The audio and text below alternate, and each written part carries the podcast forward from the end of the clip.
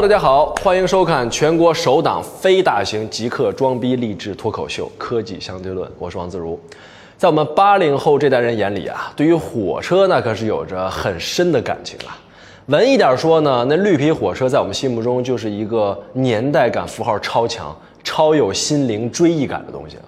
八零后的这个文青，谁没想过这个长大以后再坐火车穿越祖国大地啊，再遇到个艳遇啥的？其实啊，哪他妈有艳遇啊，全是碗面鸡蛋火腿肠，你知道吗？对于我们自己来说呢，呃，可能是因为我自己是铁路系统这个子弟的原因啊，对于绿皮火车呢从小是一种迷之好奇。小的时候寒暑假上学的时候呢，坐几十个小时车，一晚上不睡觉，就仔细在那听咯噔咯噔咯噔那个铁轨的声。那时候窗外还是能看到星星的啊，感觉还是别有一番滋味啊。甚至呢，好几次为了看火车头是怎么挂钩的，我差点连火车都给误了。绿皮火车呢，凡是能待人的地方，我基本都睡过。什么座椅下边啊、厕所呀、过道啊，甚至连那个车厢棚顶里边和外边那个夹层，我都睡过。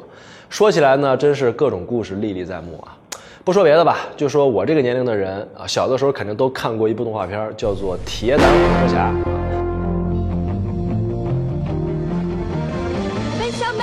一群这个机器外星人没事呢就变成火车啊，有事没事的这个变一下来去拯救世界。当时呢就觉得我去这火车还能变身，忒他妈帅了啊！现在呢都高铁了，那科技含量可是不比火车侠少啊。这个铁胆火车侠的这个原型呢，其实就是日本的新干线。那么所以说，咱们今天呢就来聊一聊铁路上的那点事儿，火车和高铁。除了那些喜欢拍铁路风景的文艺小青年儿呢，大部分的人啊，还是出于一种对于科技的迷恋和崇拜，才对火车这种东西呢有情有独钟的这种感觉。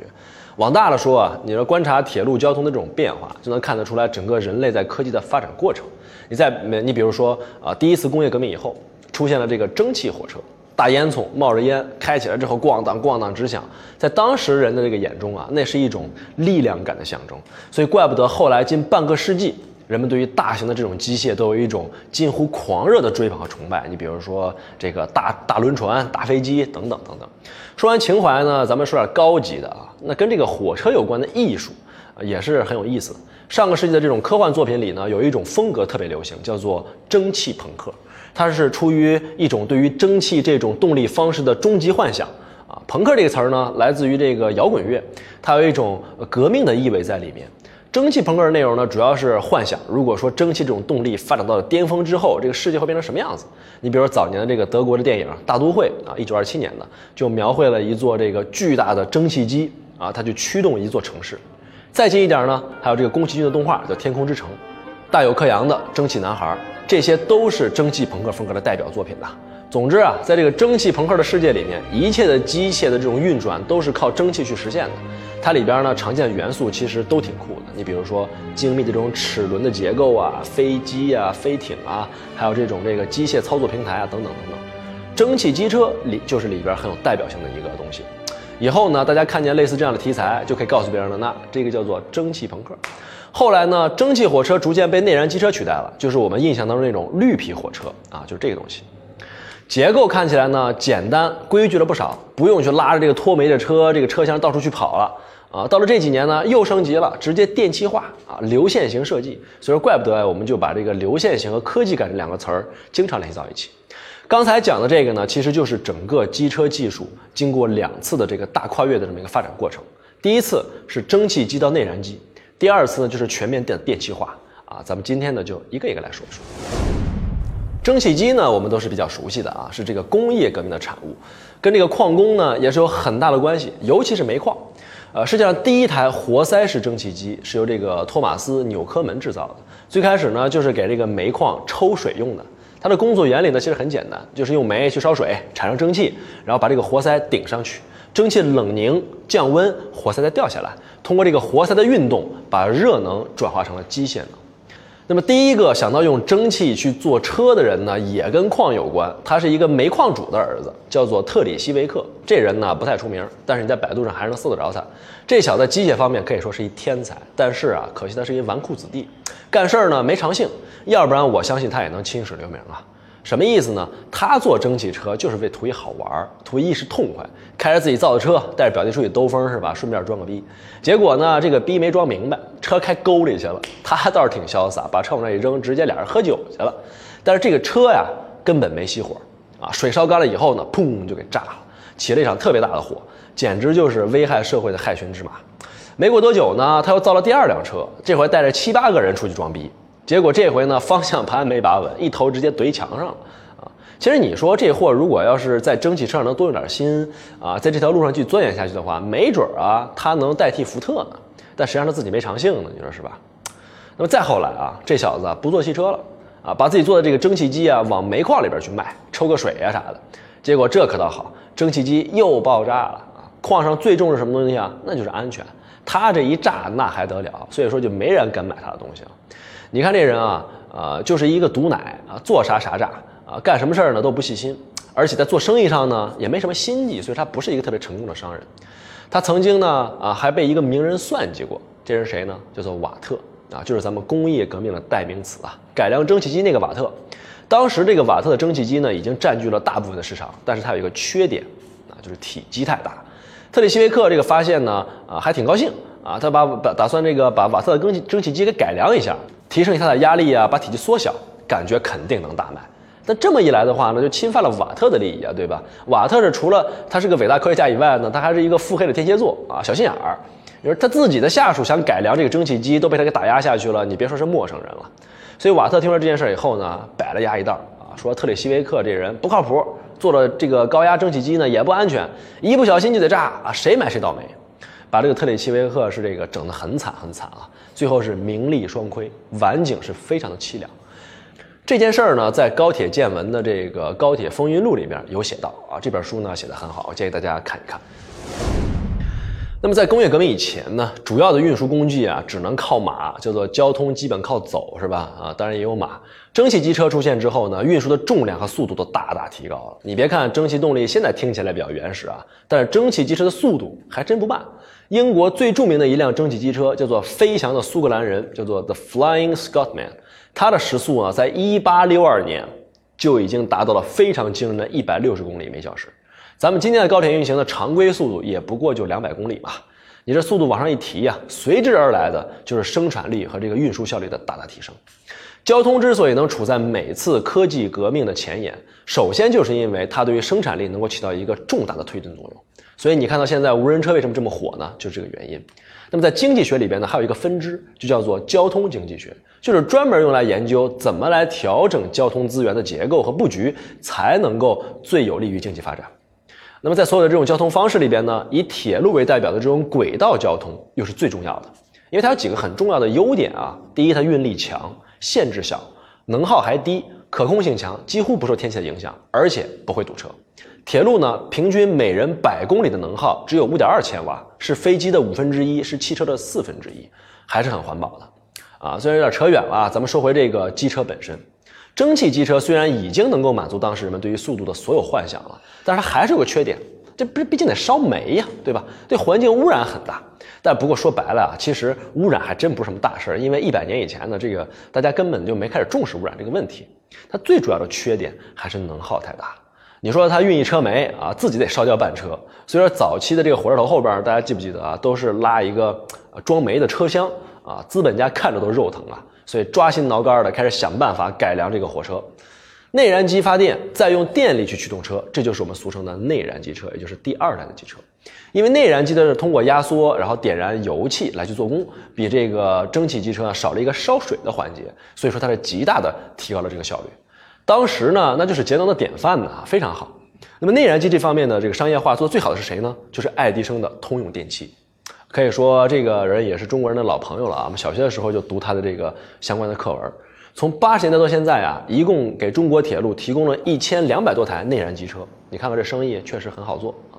但是啊，要说历史上最有名的内燃机车，那还得是德国的一辆车，叫做德意志帝国八七七型柴油机车，简称“飞翔的汉堡人”。这个德语我就不认识了啊。那么似曾相识吧？这个名字，咱们之前说那个最快的上天的那个叫蒸汽车，叫什么来着？叫飞翔的苏格兰人。所以你看看，德国人呢确实比较古板啊，缺乏点创意。人家飞，他也飞，啊，当时他这个运营平均的这个速度呢，达到了一百二十四公里左右。这什么概念啊？中国一九九七年啊，第一次铁路大提速之后，提速的列车最高时速也就才一百四十公里嘛，比飞翔的汉堡人那可晚了六十多年呐。起名字没创意是小事儿，但是在做工业产品这件事上，德国人的研发那可是毫不含糊啊。他们不仅是在内燃机车上成就很大，在电力机车方面全面电气化的时候也是领头羊。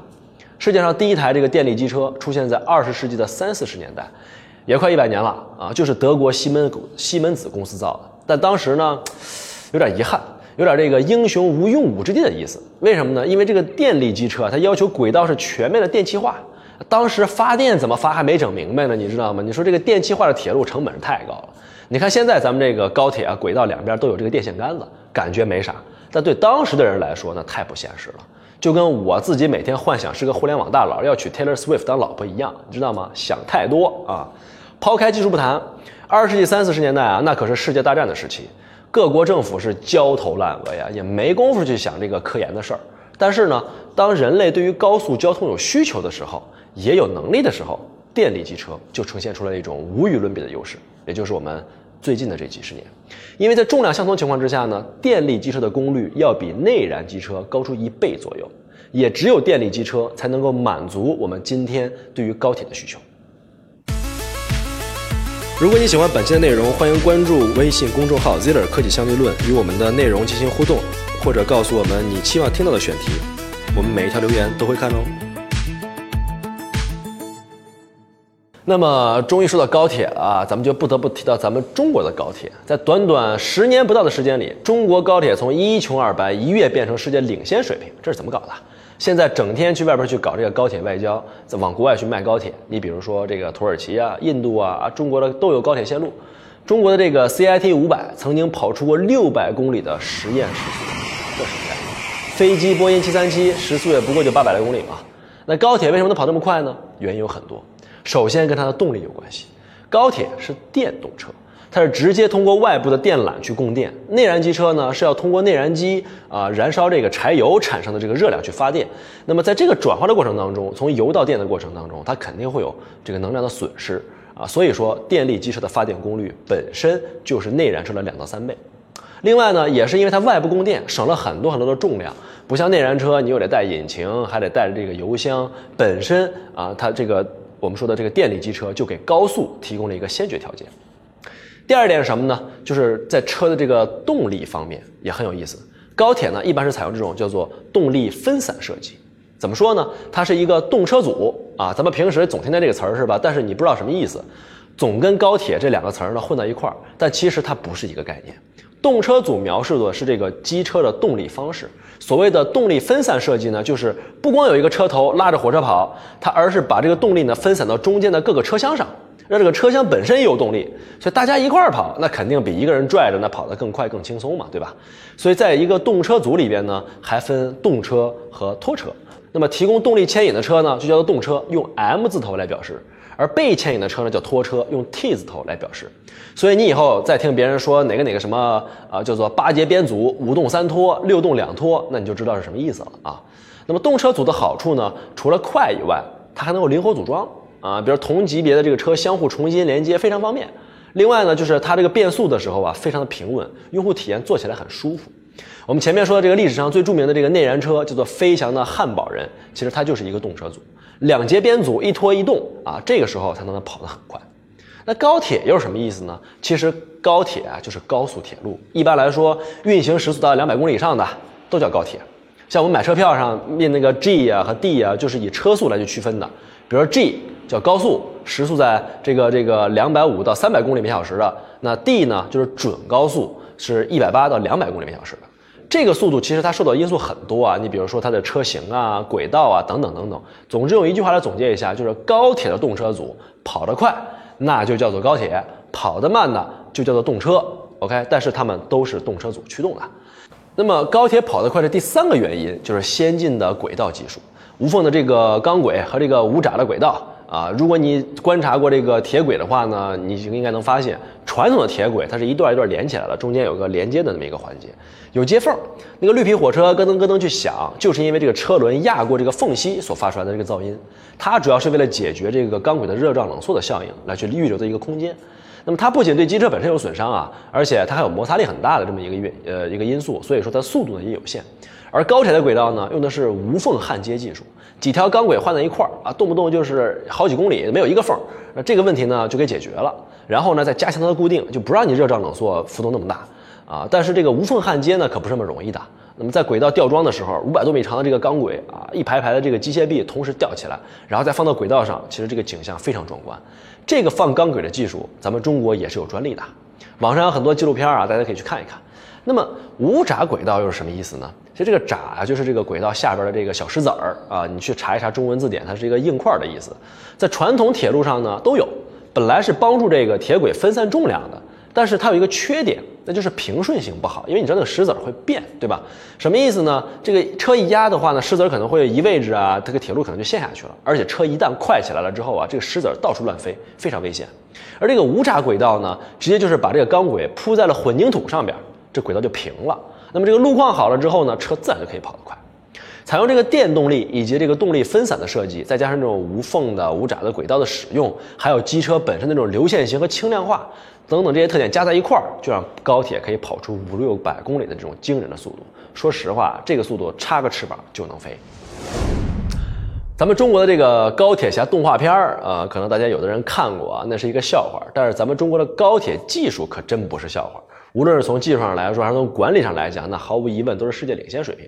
话说回来了，我们改革开放不到四十年，发展高铁可能一共也就那么二三十年的经验。德国的西门子、日本的川崎，那都是上百年的老牌公司啊。再不济，法国的这个阿尔斯通，那也是有八九十年的历史了。咱们这儿，咱们这边在不断在讲说工业这东西是不能一蹴而就的，那必须得实践出真知。那中国高铁怎么做到弯道超车，在这么短的时间里面取得了这么大成就呢？哎，一句话，中国人的智慧太深奥了。铁道部在两千零四年的时候啊，第六次铁路大提速，曾经提出过一个有点流氓的这个技术引进的策略。这个引进的策略背景啊是这样的。当时呢，我国铁路刚进行完第五次大提速，高速车型呢主要是两个系列，一个是韶山系列，韶山八型和韶山九型电力机车，一个呢是东风十一 G 内燃机车。这几个车型呢，基本上都是我们自己研制的，时速呢差不多是在一百六到一百七左右。韶山八型最高时速也达到了两百一十二公里，但是啊。这个时速远远不够，因为这是最高时速，它不是运营的时速。毕竟日本的新干线，那放眼望去都是两百八九十公里随便跑，对吧？德国的那个实验的动车组，在世纪上世纪八十年代就已经跑出了四百多公里了。而且高铁作为尖端科技啊，它是一个完整的系统，重要的技术不下几十种。那么最重要的呢有两个，第一个就是牵引的供电系统，我们当时呢，呃，还没有办法完整造出来。机车在轨道上跑，你电力是驱动的，对吧？啊，所以说它需要一个牵引变流器，把这个电站里边这个电呢转换成高铁能用的东西，啊，车才能跑得起来。但是国内当时呢根本就造不出这么一个玩意儿来。再说列车的这个运行控制系统，啊，那么高铁的这个驾驶舱呢，其实你如果看过照片的话，它非常简洁，你就感觉好像你不怎么动，它即使自自呃自己也能开。其实呃很接近这种状态，你需要改变的东西非常少，它就能够平稳的去运行。主要是靠什么呀？靠一个完善的运行控制系统，这是由一个精密的芯片控制的。那这些都不是一两天能搞得出来的。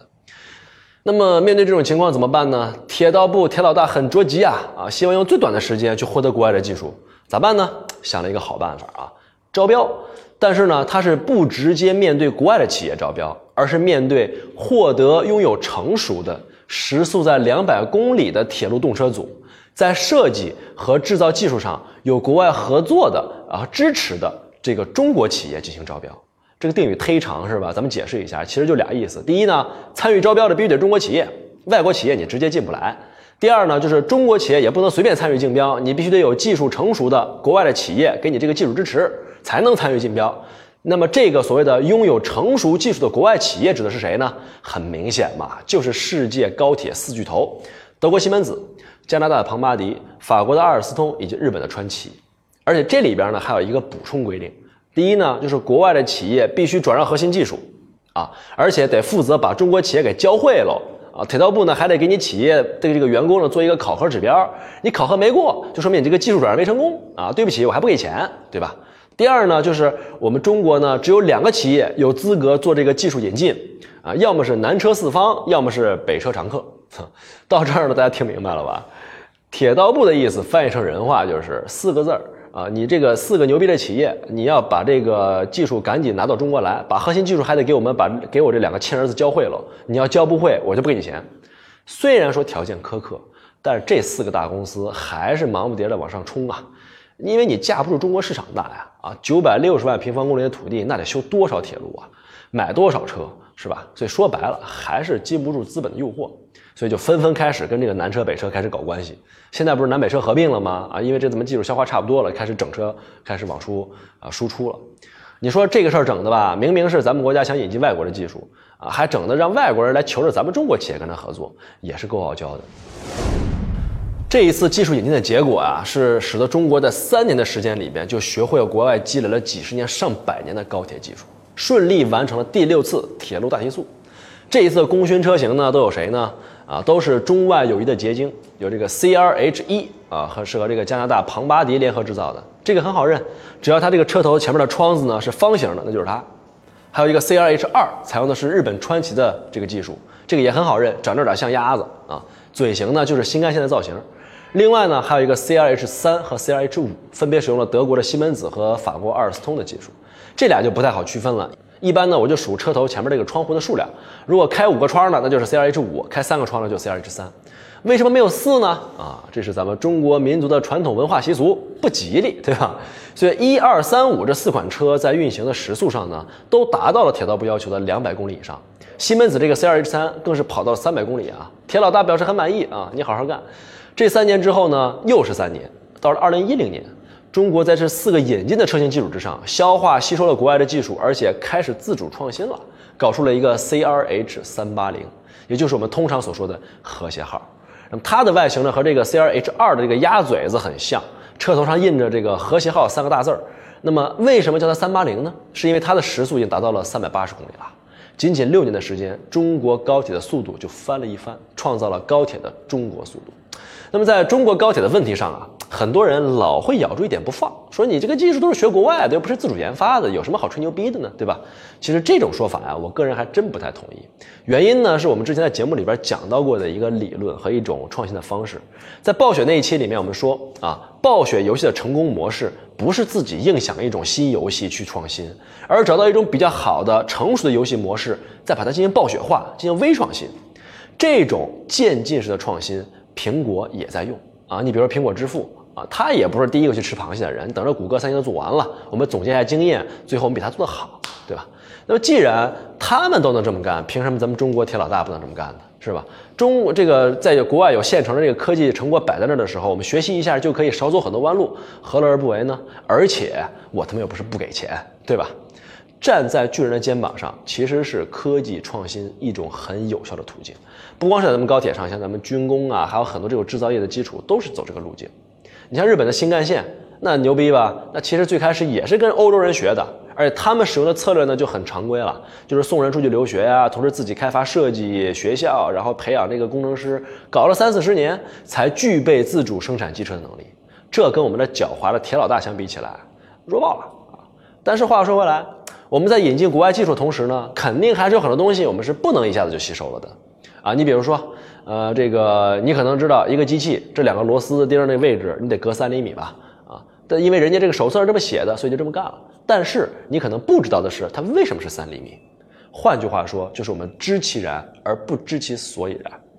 但是随着我们的经验越来越丰富啊，这些东西肯定都会逐渐被吸收的，要不然咱们可怎么可能三年就开始搞自主研发了呢？对吧？毕竟我们有那么多优秀的年轻工程师啊。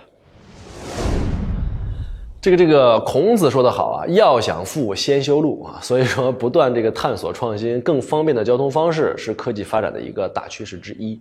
那么，机车的下一次变革会是变成什么样子呢？关注这件事儿的人呢，应该都知道，伊朗马斯在四年前就提出过一个亚音速地面运输系统的这么一个概念，叫做 Hyperloop，超级高铁。他的设想呢，就是让这个悬浮的列车在真空的管道里边去运行。因为没有空气阻力，也没有这个轨道的摩擦的阻力，所以说速度可以大大的提高。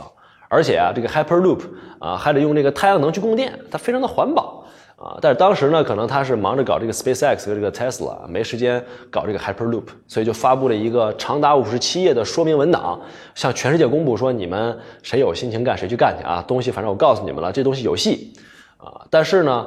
你看他最近呢发了 Twitter 啊，他做了一个印有钻洞公司字样的这么一个帽子啊，还在这个 SpaceX 官网上面呃号召大家去参加一个 Hyperloop 的比赛。你看他这个架势啊，最终是要自己干了，可能对其他公司成果不太满意吧。